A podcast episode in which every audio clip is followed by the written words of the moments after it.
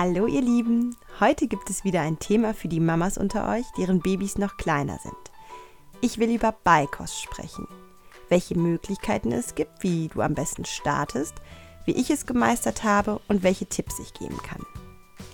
Mit Beikost ist eigentlich alles gemeint, was zur Kost des Babys, nämlich der Muttermilch, beigefüttert wird. Beikost.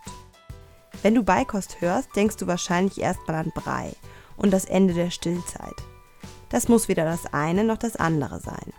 Ich habe ziemlich viel zu diesem Thema recherchiert und will dir hier als erstes die unterschiedlichen Ansätze aufzeigen. Außerdem erfährst du, wie diese Zeit am stressfreisten für dich und dein Baby ablaufen kann und warum du nur wenige Dinge zum Beikoststart wirklich brauchst. Viel Spaß mit dieser Folge. In der klassischen Lehrbuch-Beikosteinführung wird meistens empfohlen, dass du mindestens bis zum Beginn des fünften Monats voll stillst und etwa zwischen dem fünften und siebten Monat Beikost einführst und parallel dazu weiter stillst. Der Einfachheit halber spreche ich jetzt nur vom Stillen, meine aber immer stillen oder Flasche geben.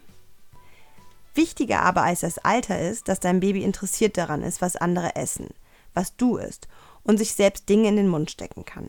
Das machen Babys in diesem Alter ja am liebsten und häufig wird der Hunger in diesem Alter auch mehr. Die Babys wollen mehr an die Brust, wollen mehr gestillt werden. Auch das kann ein Zeichen dafür sein, dass mit Beikost gestartet werden kann. Ein anderer guter Hinweis ist, wenn der Zungenstoßreflex deines Babys schwächer wird. Das heißt, wenn dein Baby feste Nahrung nicht mehr reflexartig aus dem Mund schiebt. Trotzdem kann es sein, dass dein Baby auch einfach noch total überfordert ist mit Beikost. Wenn es sein Köpfchen wegdreht oder den Mund trotz herannahmenden Löffel zulässt, dann kannst du entweder mit aller Kraft und Überzeugung versuchen, dein Baby zu überreden, oder du verschiebst den Beikoststart. Und das ist fürs Baby und vor allem für deine Nerven besser. Mach einfach eine Pause und versuch es nach ein paar Wochen noch einmal. Auch die Gewöhnung an den Löffel kann für Babys schwer sein. Daher kannst du am Anfang den ersten Gemüsebrei auch mit einem sauberen Finger essen lassen. Irgendwann siegt die Neugierde. Und mit weniger Druck geht es deinem Baby und vor allem auch dir besser. Am besten setzt ihr euch gemeinsam an den Tisch. Dein Baby auf dem Schoß oder im Stühlchen. Mach es so ungezwungen, wie es nur möglich ist. Wenn du merkst, dass da zu viel Druck in dir ist und dass du das Abstillen gar nicht mehr abwarten kannst, dann gibt es natürlich auch immer die Möglichkeit, dass du auf die Flasche umschwenkst und von der Flasche dann auf den Brei wechselst. Beginne mit den ersten Löffeln Gemüsepüree zu der Zeit, an dem der Hunger da ist, aber auch noch nicht zu groß. Sonst wird dein Baby ja ungeduldig.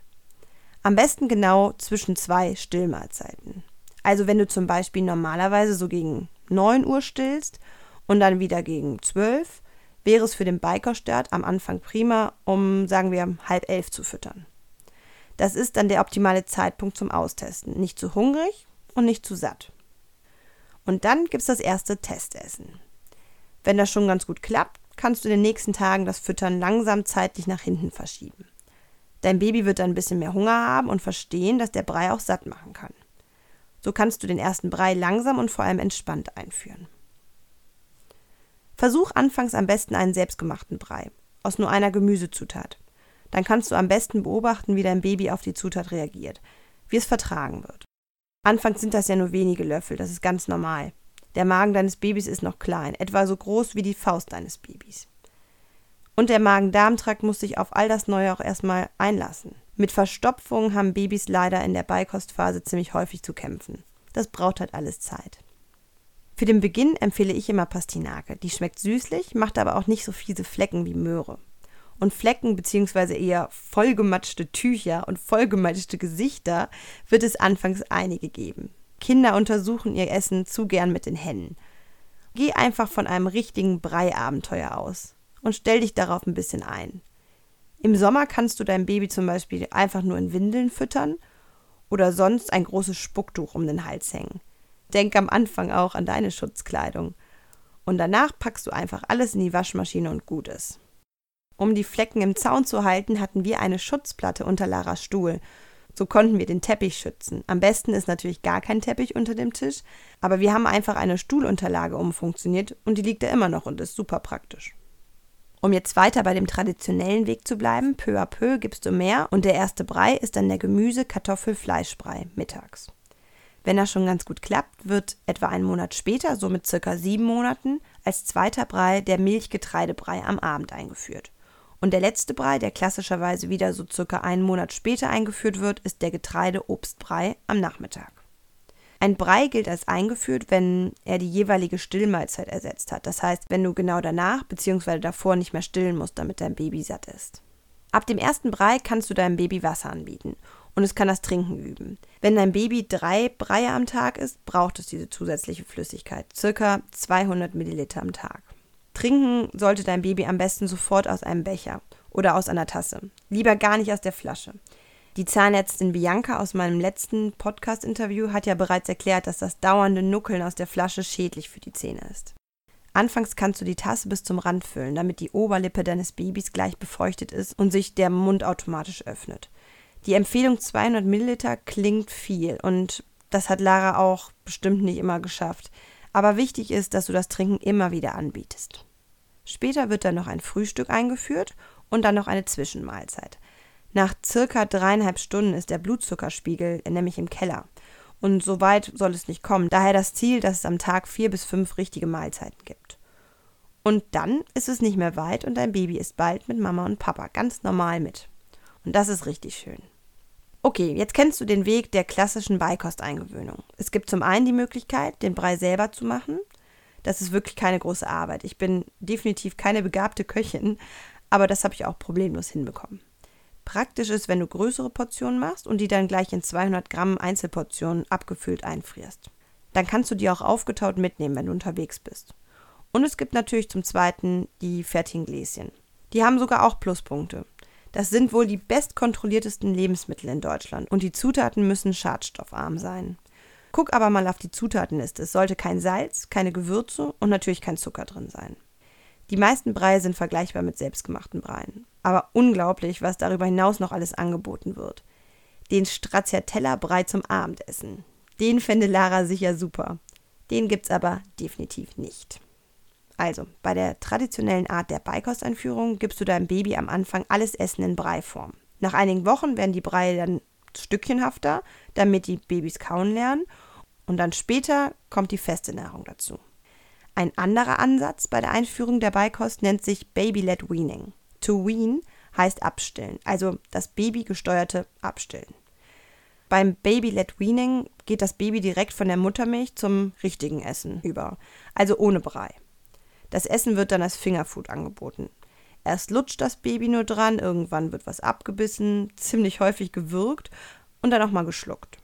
Natürlich verzögert sich das Abstillen beim Baby-led Weaning, aber für Mamas, die keine Eile mit dem Abstillen haben, ist das sicher eine schöne Methode. Ich habe Baby-led Weaning nicht ausprobiert, kenne aber Mamas, die damit sehr glücklich waren. Vor allem ist es auch ein guter Weg, wenn es aus welchen Gründen auch immer mit der klassischen Beikosteinführung nicht funktionieren will. Es kann natürlich auch so immer dazu kommen, dass nichts mehr geht, also bezogen auf Essen. Und jede Mama ist mal genervt und verzweifelt, wenn es mit der Beikost nicht klappt. Es gibt immer wieder Hoch- und Tiefphasen. Nur nicht verzweifeln, das ist ganz normal. Und Rückschritte gehören dazu. Lara hat auch einige Zeit schon richtig gern und viel Brei mittags gegessen und dann auf einmal keine Lust mehr gehabt. Da kann ich nur raten, immer wieder anbieten, in kleinen Mengen. Wenn kein Interesse besteht, dann ist das eben so. Dein Baby wird dir schon zeigen, wenn es satt ist. Zum Beispiel, indem es das Essen mit der Zunge wieder rausschiebt, den Kopf wegdreht, den Löffel wegdrückt, nicht überreden oder sogar zwingen. Ein gutes Gespür für Hunger und Sättigung, das muss das Baby ja auch erstmal lernen. Der Hunger bei Lara kommt auch jetzt noch in Perioden. Sie ist phasenweise wie ein Spatz und dann ganz plötzlich mit Heißhunger und kann gar nicht mehr aufhören. Ich habe keine Ahnung, wann genau sie den Wachstumsschub durchläuft und dadurch so viel mehr essen will. Sie weiß es wohl schon und dann isst sie zweimal so viel wie sonst. Was mir immer geholfen hat, mich daran zu erinnern, dass mein Baby sich genau das holt, was es braucht. Mal mehr und mal weniger. Dieses Vertrauen finde ich so wichtig, denn es wird dir diese neue Herausforderung als Mama leichter machen. Die Herausforderung ist ja auch, sich immer wieder eine Meinung aufzubauen. Und die musst du im Gespräch mit anderen Mamas oder der Oma oder sonst wem leider häufig verteidigen.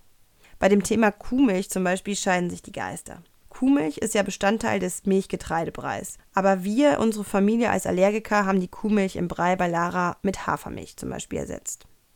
Ich habe dann Hafermilch gekauft, die extra mit Kalzium angereichert war.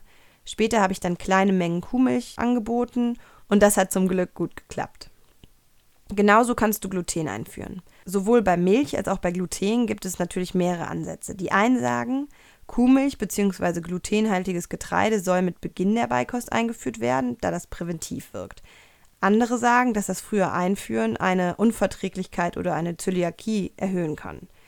Wenn du aber dein Baby stillst, während du diese Lebensmittel einführst, besteht wohl kein erhöhtes Risiko. Also wieder ein Plädoyer dafür, neben der Beikost weiter zu stillen. Was du aber wirklich vermeiden solltest im ersten Jahr ist Honig. Der kann nämlich Keime enthalten, die im Darm Gifte bilden, und das kann für Babys unter einem Jahr extrem gefährlich sein. Ein anderes großes Thema, wenn es um Beikost geht, ist Eisen. Da wird einem manchmal richtig Angst gemacht, dass Babys an Eisenmangel leiden können, wenn sie mit sechs Monaten keine Beikost bzw. kein Fleisch bekommen.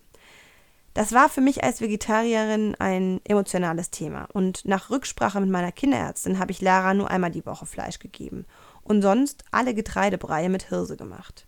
Hirse ist nämlich eisenhaltig und wunderbar verdaulich. Und ich habe immer ein bis zwei Esslöffel Apfel- oder Orangensaft eingerührt, weil Vitamin C die Aufnahme von Eisen verbessert. Damit kamen wir prima zurecht. Ja, manchmal ist es nicht so leicht, seinen eigenen Weg zu finden. Ich glaube, der beste Rat ist, liest nicht zu viel im Internet. Da steht so viel Blödsinn drin. Du bist die Mama, du entscheidest nach bestem Wissen. Wichtig finde ich nur, dass man nicht alles blind glaubt, vor allem der Werbung nicht. Apropos Werbung. Als ich im Breirausch war, habe ich mich von einigen überflüssigen Produkten beeindrucken lassen, die ich mir hätte wirklich sparen können. Daher habe ich jetzt zum Schluss der Folge noch eine kleine Aufzählung, was du wirklich brauchst zum Beikoststart. Und das ist nicht viel. Was ich wirklich wichtig finde, ist ein guter, stabiler Kinderstuhl mit abnehmbarem Bezug und einem eigenen Tisch. Das ist wirklich super praktisch. Dein Baby kann dann den eigenen Tisch vollsauen, den du abmachen und sauber machen kannst.